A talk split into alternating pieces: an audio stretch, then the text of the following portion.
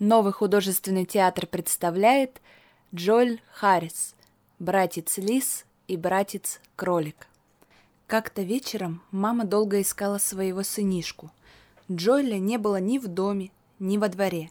Она услышала голоса в старой хижине дядюшки Римуса, заглянула в окно и увидела, что мальчик сидит рядом со стариком.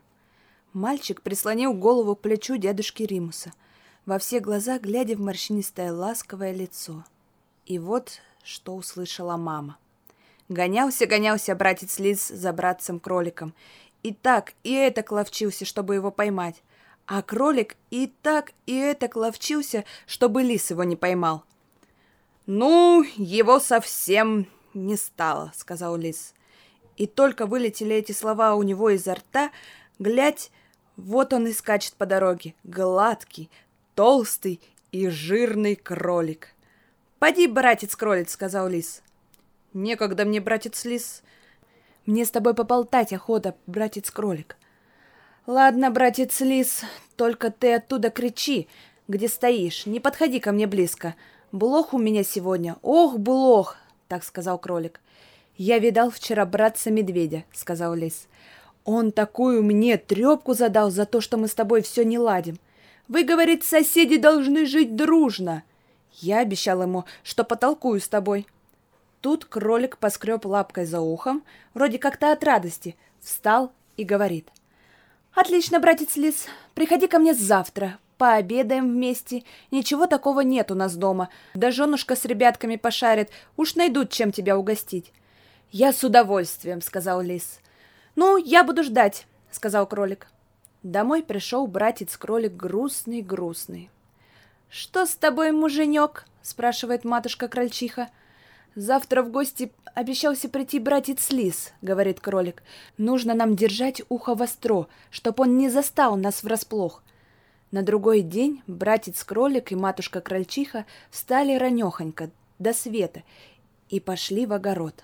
Набрали капусты, моркови и спаржи, состряпали знатный обед. Вдруг один из крольчат, который играл во дворе, бежит и кричит «Ой, мама, мама, братец Лис идет!» Тогда кролик живо детишек за уши и усадил их, а сам с матушкой-крольчихой у двери ждут братца Лиса. Ждут они, ждут, не идет лис. Вот немного погодя выглянул братец-кролик за дверь потихоньку. Смотрит — а из-за угла торчит самый кончик хвоста лиса. Тогда закрыл кролик дверь, сел, лапки положил за уши и запел. Если миску уронить, разобьется миска. Если близко лисий хвост, значит близко лиска. Вот пообедали братец-кролик и матушка-крольчиха, и все ребятки. И никто им не помешал. А потом приходит братец-еж и говорит. «Братец-лис, просит прощения, он захворал. Никак не мог прийти. Он просит, чтобы братец-кролик завтра пришел к нему на обед. Солнышко поднялось совсем высоко. Тогда кролик вскочил и побежал к дому лиса. Прибегает и слышит, стонет кто-то. В дверь заглянул и видит, сидит лис в кресле, весь закутанный в байковое одеяло, а вид у него слабый-слабый. Глянул кролик по сторонам — Нигде не видно обеда. Миска стоит на столе, а рядом острый ножик. «Не как на обед у тебя курочка, братец Лис», — говорит кролик. «Да, братец кролик, а какая молоденькая да свеженькая», — говорит лис.